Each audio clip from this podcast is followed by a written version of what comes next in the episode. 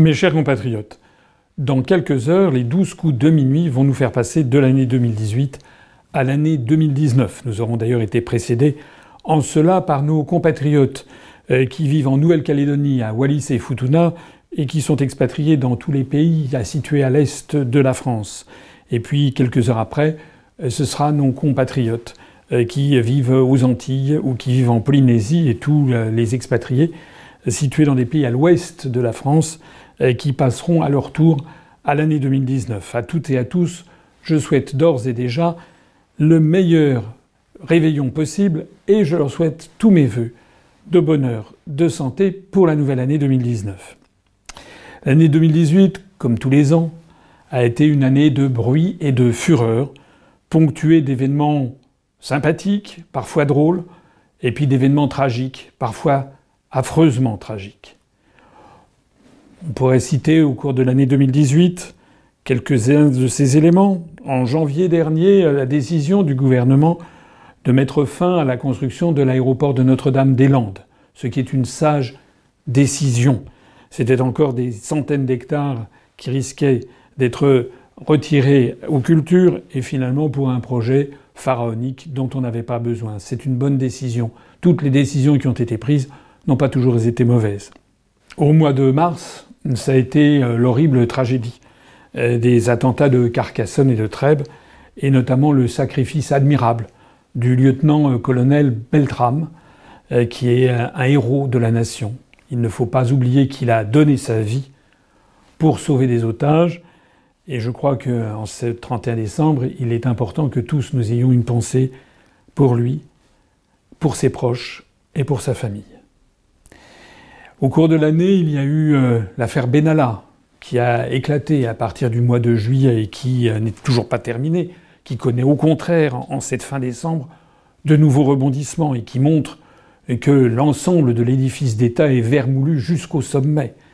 Monsieur Macron, lâchons le mot, euh, est probablement à l'origine d'un certain nombre d'obstructions à la justice et tout le monde aimerait savoir exactement quel rôle joue a joué et continue de jouer Alexandre Benalla dans la République. Au mois d'août, il y a eu la démission surprise de Nicolas Hulot, euh, qui euh, avait avalé tellement de couleuvres qu'il a jugé qu'il en était assez, et qui a informé de sa démission euh, les Français à la radio sans avoir prévenu auparavant le président de la République et le Premier ministre, ce qui montre là aussi des dysfonctionnements massifs dans l'appareil d'État. Au mois d'octobre, c'est le ministre de l'Intérieur, M. Collomb, qui pourtant était un proche de euh, Emmanuel Macron, qui à son tour a claqué la porte, probablement excédé devant euh, les palinodies constantes de Macron, ses décisions qui n'en sont pas, euh, ses fantaisies, ses enfantillages, son absence de rigueur dans la gestion et dans le commandement. Également sans doute une méconnaissance de la gravité de la situation de la France, de la gravité de la situation économique et sociale, de la gravité de la montée de la délinquance et de l'insécurité à travers le pays. C'est cela qu'a dénoncé M. Colomb sans le dire. D'ailleurs, quelques semaines après, le 17 novembre, c'était le début du mouvement des Gilets jaunes.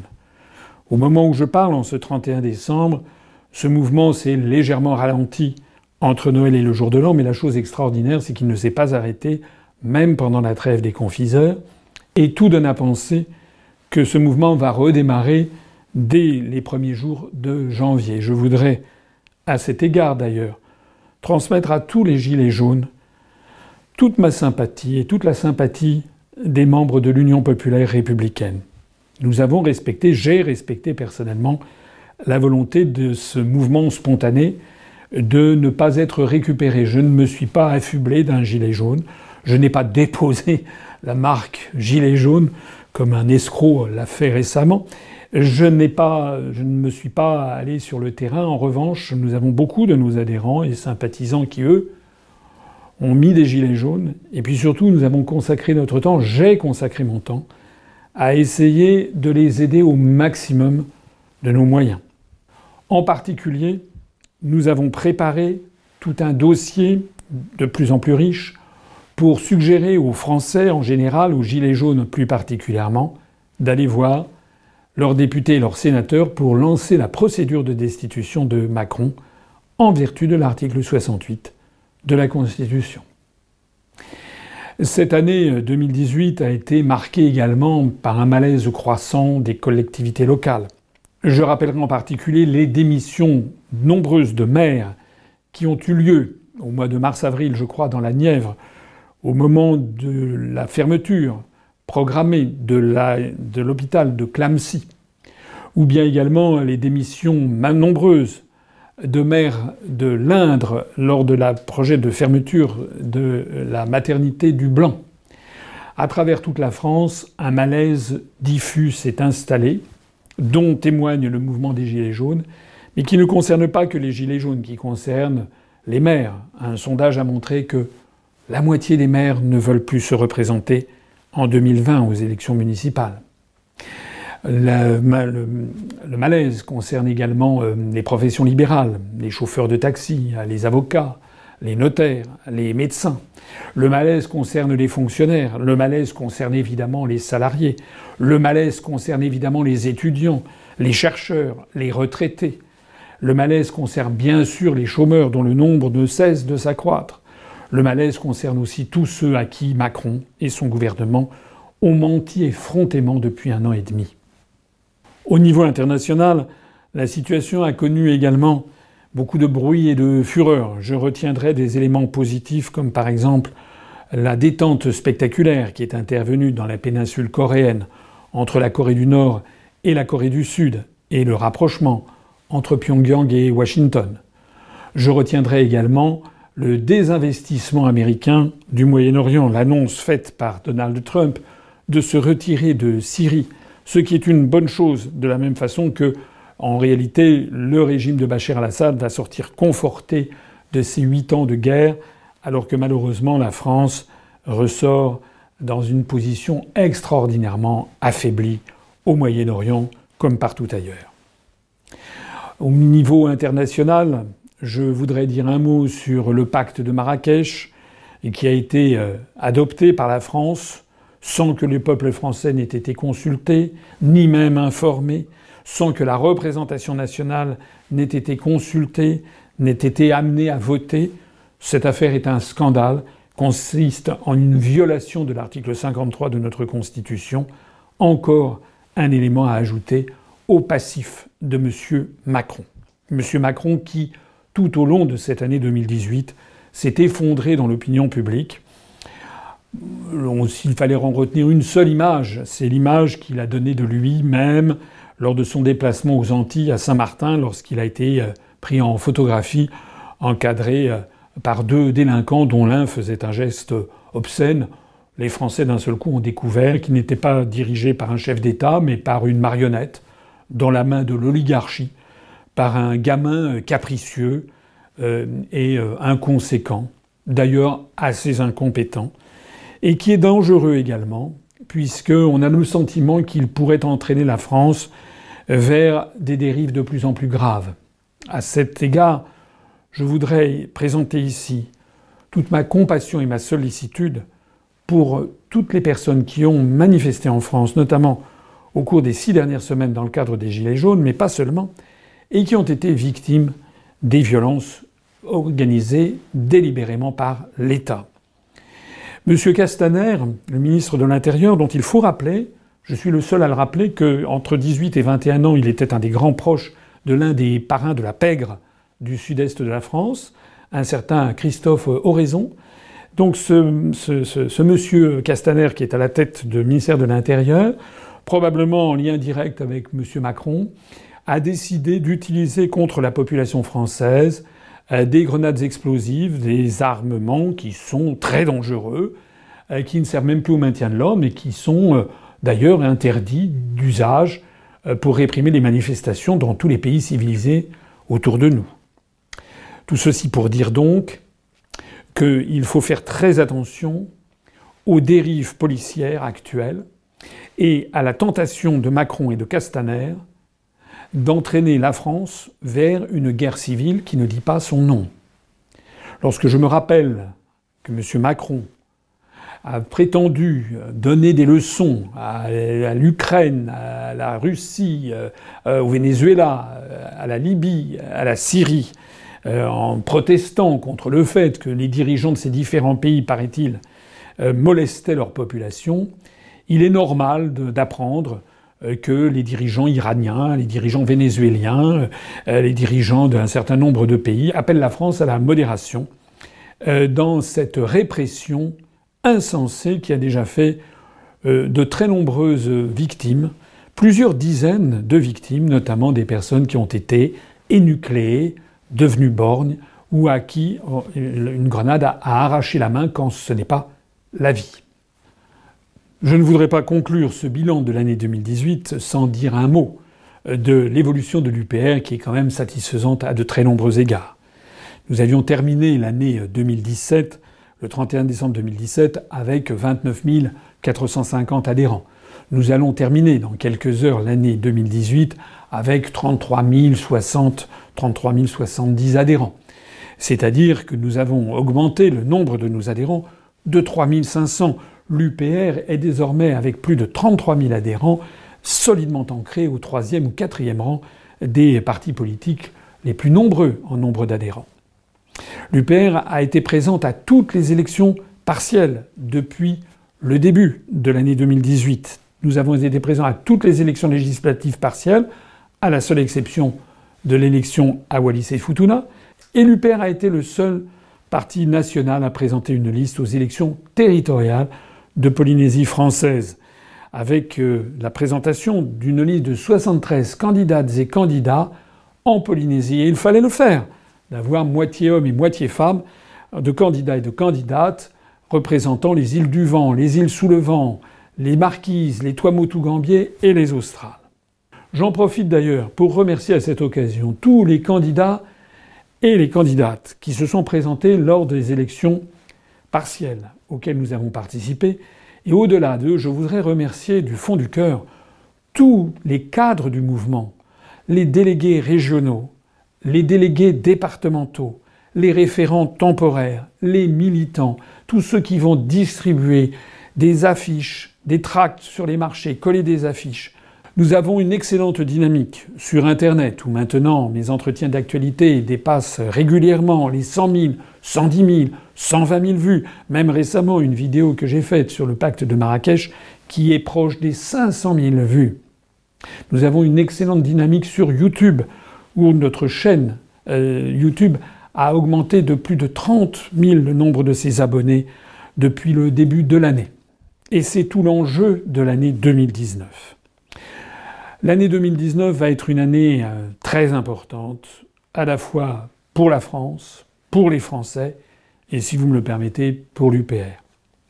Il va y avoir deux événements d'une très grande importance au cours du premier semestre. Le premier événement se tiendra le 29 mars 2019, si tout va bien, avec le Brexit qui aura lieu à 23 heures, heure locale, à Londres, si Brexit il y a, compte tenu des incertitudes de dernière minute. Vous le savez, je l'ai dit, je le redis, si le Brexit est confirmé à la mi-janvier, je vous confirme que nous serons présents le jour du Brexit à Londres dans une opération la France libre de nouveau à Londres. Et nous serons tous ensemble. Nous avons fait déjà des réservations pour des, des manifestations et notamment pour une grande euh, salle de réunion près de la Chambre des communes pour fêter tous ensemble la sortie de l'Union européenne par le Royaume-Uni. Et puis le deuxième élément plus important encore pour la France, euh, ce sont les élections européennes qui auront lieu le 26 mai 2019. Comme vous le savez, je l'ai déjà dit, je le redis, l'UPR va présenter une liste. Une liste nationale, puisqu'on revient au scrutin de liste nationale. J'aurai l'occasion, dans le courant du mois de janvier, de présenter cette liste dans laquelle, je l'espère, nous aurons quelques personnalités extérieures qui viendront se joindre à nous.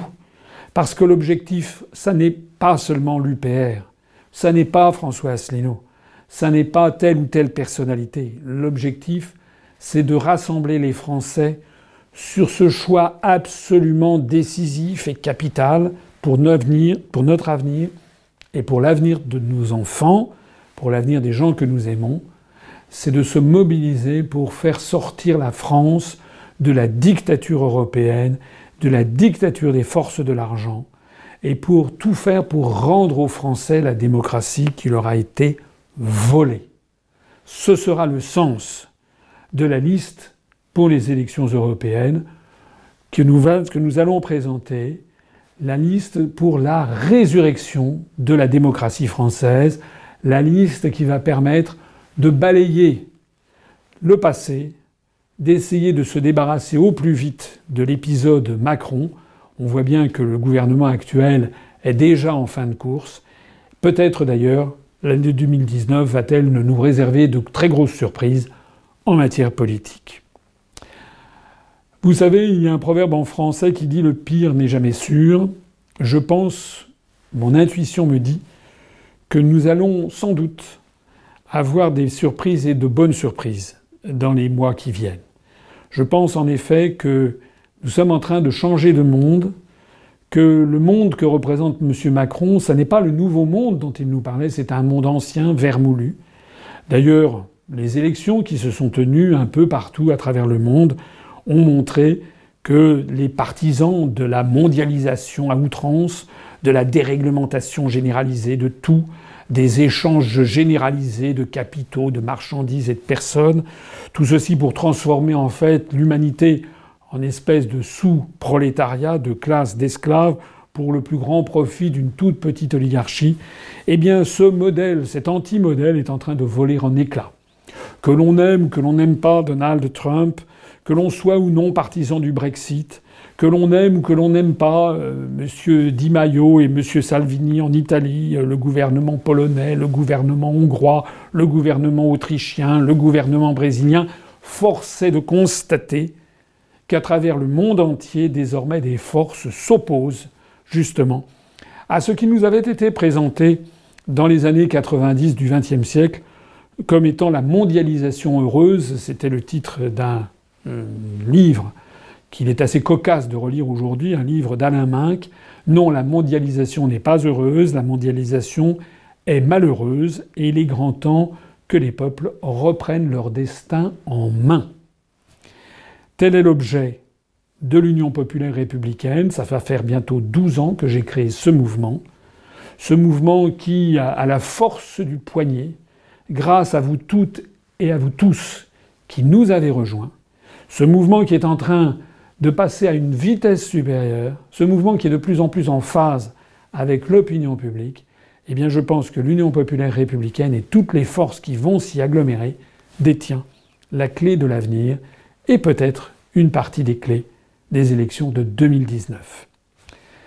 À vous toutes et à vous tous qui m'écoutez, je souhaite une très bonne et très joyeuse année 2019. Je m'adresse plus particulièrement aux personnes âgées, aux personnes seules, aux veuves, aux célibataires, aux personnes également en situation de handicap. À toutes et à tous, je voudrais leur dire que la France n'est pas morte, que la France est de retour et qu'il ne tient qu'à nous de donner à la France toute sa grandeur et toute sa démocratie. Vive la République et vive la France.